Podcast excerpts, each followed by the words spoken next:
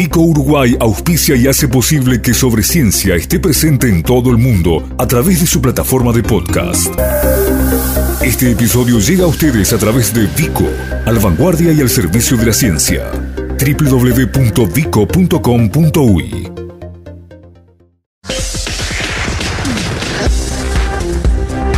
Sobre Ciencia. Aportes periodísticos para la popularización de la ciencia. La doctora Laura Jambí es la coordinadora de la unidad de tabaquismo del Hospital de Clínicas, es profesora agregada a grado 4 de Clínica Médica y el lunes expuso en el primer eh, encuentro interacademias Río Platense, Franco Río Platense, donde, Academias de Medicina Franco Río Platense, donde eh, su tema fue justamente este, la prevalencia del tabaquismo en el embarazo en nuestro país. Y bueno, lo que escuchamos nos motivó a esta entrevista. Doctora Zambi, ¿cómo le va? Buenos días. Buenos días, Gustavo. Muchas gracias por, por tu interés en el tema y buenos días para toda la audiencia. gracias a, usted, doctora, bueno, por estos minutos y, sobre todo por alertarnos sobre algo que no está teniendo visibilidad pública y es un problema serio por lo que tiene que ver con la madre y por lo que tiene que ver con esa criatura en gestación. Sí, así es. Y, y como tú decías, en en, en nuestro país como consecuencia de, una cantidad de, medidas de, de, política sanitaria en materia de control de tabaco hemos avanzado en, en este aspecto y hay una cantidad de indicadores que son como muy favorables pero todavía hay como algunos grupos que tenemos que prestar particular atención porque no, no hemos logrado lo, eh, eh, los objetivos y uno de ellos es lograr bajar el consumo de tabaco en las embarazadas, que esto lo vemos sobre todo en las mujeres que se asisten en el subsector público. Los datos que tenemos del, del subsector privado es que ahí sí el fumar en el embarazo es algo que, que es poco frecuente, pero, pero los datos que tenemos de las mujeres que se asisten en el sector público es que todavía el consumo de tabaco en el embarazo es, es, frecuente, es alto. Eh, ¿Es correcto asociar en este momento a mm, eh, subsector público con mujeres de menores recursos? Sí, exacto. Es como que las podríamos considerar una población más vulnerable y eso está descrito a nivel mundial, que el tabaquismo se empieza como a concentrar en, en poblaciones más vulnerables y con un nivel socioeconómico más desprotegido y en nuestro país eso que a nivel de la población general, o sea, hombres y mujeres no embarazadas también lo tenemos diagnosticado y de acuerdo a la encuesta continua de hogares, eh, el tabaquismo se concentra más en las poblaciones que tienen los quintiles de, más bajos ingresos. Eso también se replica en la población de embarazadas, donde las más vulnerables o las que tienen menos posibilidades socioeconómicas tienen una frecuencia de consumo de tabaco que está por arriba de la media poblacional para Uruguay. Eh, ahí, por un lado, tenemos el consumo directo y después, además, como otro elemento que, que viene a cuento, el de consumo de humo de tabaco de segunda mano. Exacto, la, la, exposición a humo de tabaco en el hogar, que humo que sea de otra persona, o sea, que alguien que conviva con la embarazada eh, fume en la casa, también trae problemas, tanto como para el bebé cuando todavía está eh, gestándose puede traer como más chances de, que nazca con bajo peso y cuando el niño ya eh, nace y ese bebé está en un hogar donde se fuma, eso incrementa el riesgo de algo que se llama síndrome de muerte súbita del lactante, que es una situación eh, dramática, ¿no? También llamada muerte en cuna o muerte blanca, eso se asocia a la presencia de humo en el hogar, ya sea de la madre o de cualquier otro conviviente de esa familia. Está, está claro. Ahí además, eh, le consulto, esto no, no recuerdo haberlo visto en la presentación, pero me parece que viene también a cuento. ¿Hay transmisión de algún tipo de, agente a través de la lactancia si la madre es fumadora? Bueno, sí, y se, se, ve que en general las mujeres que, que fuman o, que hubieran dejado de fumar pero retoman el, el tabaquismo eh, durante el periodo de lactancia, eso lo que se ve es que la lactancia es como menos exitosa, este, en el sentido de que dura menos porque la nicotina interfiere con la irrigación de la glándula mamaria y como que de alguna manera afecta negativamente la lactancia. Y también se puede secretar nicotina por la leche que los recién nacidos en general de, mamás fumadoras son como más más irritables se dicen pueden tener eh, como también cierta transmisión en ese sentido. Claro.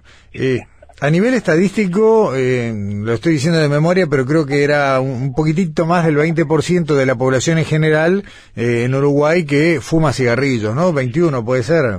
Sí, sí, estamos en el entorno del 20%, sí, así eh, es. ¿Cómo es esta tasa en, en, digamos, en, el subsector público y en madres eh, cursando embarazo?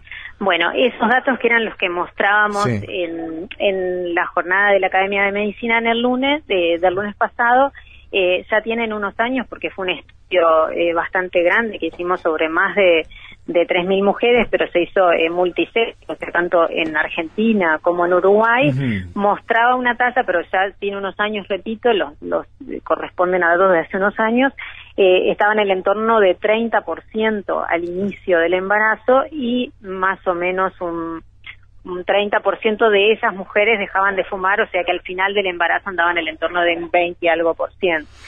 Entonces, como que al inicio del embarazo teníamos más fumadoras, cerca del 30% correspondía a Uruguay, cuando se promediaba con Argentina bajaba un poco, era más en Uruguay que en Argentina. Este, ese 30% es más que el 20% que tenemos en la población adulta general en nuestro país. Claro. Eh, ahí eh, no hay, digamos, una, una exacerbación por el hecho gestacional, sino en todo caso por el componente socioeconómico, ¿no? Creo que debe ser un dato, tal vez que no se desalinee con una mirada socioeconómica de del total de fumadores.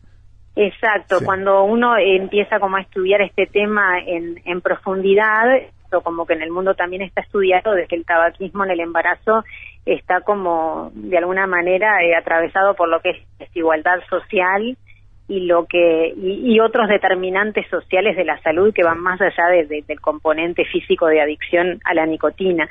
Y, y en ese sentido está descrito también en, el mundo de que o sea el embarazo per se es una etapa de la vida de, de motivación para la mujer fumadora para dejar de fumar.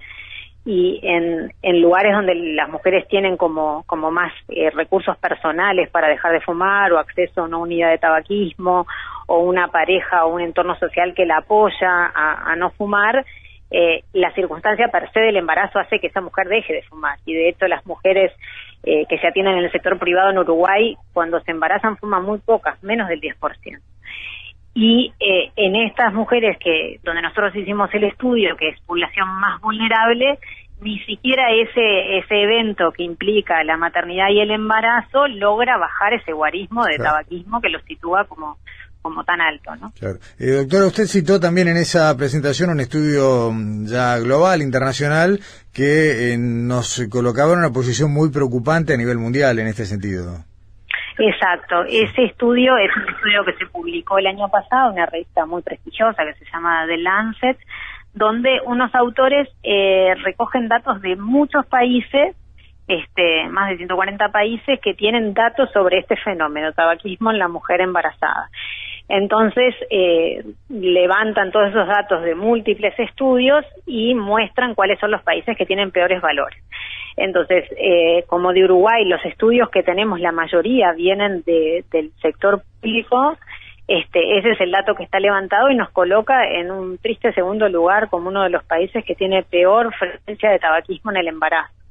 Entonces, cuando uno lee esas cifras, realmente como que llama a, la acción de, de hacer algo en ese sentido, porque hemos avanzado tanto en el tema, tenemos un consumo de tabaco en jóvenes menores de 18 años muy bajo, cerca del 10% menos, eh, han dejado de fumar cerca de 400 casos en todo este periodo, hemos mejorado las cifras en eh, objetivamente la política de tabaco ha sido exitosa en, datos muy objetivos y en este, sin embargo, eh, estamos como muy atrás o, todavía queda mucha cosa para hacer. doctora, a ver, ¿Cómo termina esto plasmando en campañas que puedan tener algún grado de éxito? Eh, está visto que lo que se ha hecho hasta ahora ha dado muy buen resultado en casi todos los grupos poblacionales, pero acá tenemos un problema y es evidente.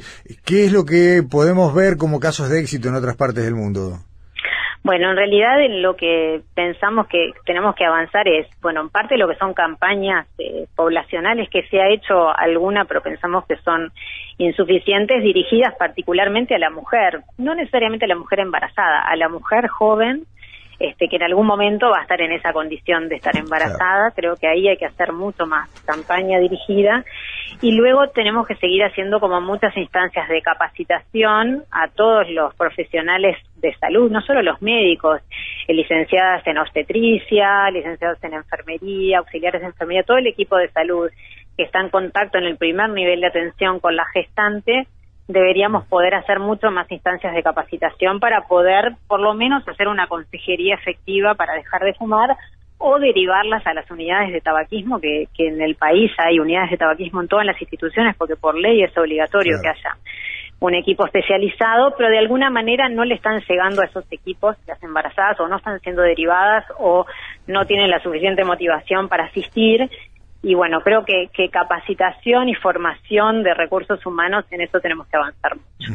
Eh, usted lo, mencionó en el transcurso de la conversación, pero le voy a pedir no solo que vuelva, sino en la medida de lo posible ir incluso de una mirada más amplia. Eh, ¿Qué consecuencias tiene en, en la criatura en gestación y después en el bebé y a lo largo de su vida, en base a lo que sabemos, eh, la incidencia del tabaquismo en la madre durante el embarazo y en los primeros meses de vida?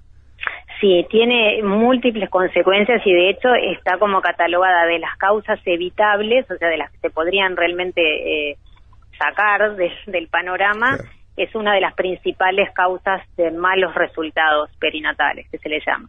Y puede traer como muchas consecuencias, la pérdida del embarazo per se, o sea, puede causar abortos asociado a eso, a partos antes de tiempo, que se llaman partos prematuros o partos de pretérmino, a que el niño nazca con bajo peso, a esto otro que mencionamos esta situación dramática, que es el síndrome de muerte súbita del lactante, y ya en niños de edad preescolar y escolar, el tabaquismo materno y el tabaquismo en el hogar se asocia con más frecuencia de asma, de otitis, o sea, de problemas de, de otitis, o sea, de problemas de oídos y con más ausentismo escolar. O sea, los niños que viven en un hogar con humo está estadísticamente probado que tienen como más problemas de salud que los que los sacan de su actividad escolar. Eh, casi nada, ¿no? las consecuencias eh, son demasiado grandes como para escatimar algún esfuerzo o para no redoblar lo que se hace. Da la impresión de que las políticas que han sido exitosas en otros sectores, bien direccionadas, como usted decía, eh, si hay policlínicas antitabaco, si cada institución por ley tiene un, esquema, un dispositivo diseñado, bueno, lo que habría que mejorar en todo caso es la captación y el seguimiento, ¿no? da esa impresión. Exacto, Gustavo. Creo que las tenemos como las condiciones dadas como país y como sistema de salud. Este, como todos los avances se van haciendo a veces por etapas y creo que se avanzó mucho en muchas etapas. Bueno, ahora como que tal vez es momento de, poner en agenda más arriba a, esto, a este grupo en particular y lograr esas esas acciones, capacitación de los equipos de salud, mejor coordinación entre las unidades de tabaquismo y que les lleguen estas estas mujeres que necesitan alguna ayuda para dejar de fumar. Y también se deberán explorar otras acciones más eh, comunitarias con otros programas. Este yo mencionaba como este yo trabajo más desde el área académica desde la Facultad de Medicina pero pero como también asesoro en materia de control de tabaco en el Ministerio en, un, en una instancia que se llama la Comisión Interinstitucional Asesora, también poder promover que las agendas de, de políticas de control de tabaco, de políticas de género, de políticas de infancia, nos podamos enlazar y poder hacer como algunas actividades comunes en el territorio que tengan impacto, ¿no? Sí, sí, además es una gran ventana de oportunidad, ¿no? Para la mujer que, que no ha podido previamente a su gestación, bueno, tener, cortar con, con la dependencia, con el hábito del tabaquismo, es una gran ventana de oportunidad, ¿no? La del embarazo para tratar de que sea una cesación definitiva. Exacto, porque allí la mujer está como, eh, porque es una instancia vital muy peculiar de la vida de la está como con una conciencia de salud está en contacto con el sistema de salud unas cuantas veces durante esos nueve meses. Y como tú decís, si logramos ahí una situación definitiva, o sea, alguien que se convierta en una exfumadora, es a una edad joven donde está de toda la salud para recuperar y todo por delante sin que eso haya determinado un daño irreversible a la salud, como ocurre cuando las personas dejan edades más, más adelante. Eh, ni hablar que sí. Eh, doctora Laura también le agradecemos mucho esta comunicación por hoy. Eh, seguramente volvamos sobre el tema más adelante porque, bueno, ustedes están permanentemente recabando información, haciendo los seguimientos estadísticos, comprobando en, en la primera línea qué está pasando con esto y, como decíamos, no tal vez sea de los ítems vinculados al tabaquismo el más importante que tenemos pendiente.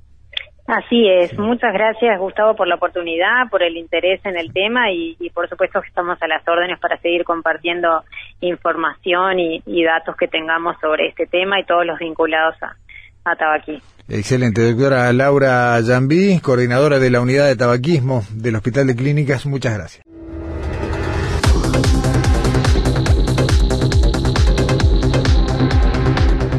Sobre ciencia. Dedicado a difundir la ciencia nacional en todos sus niveles.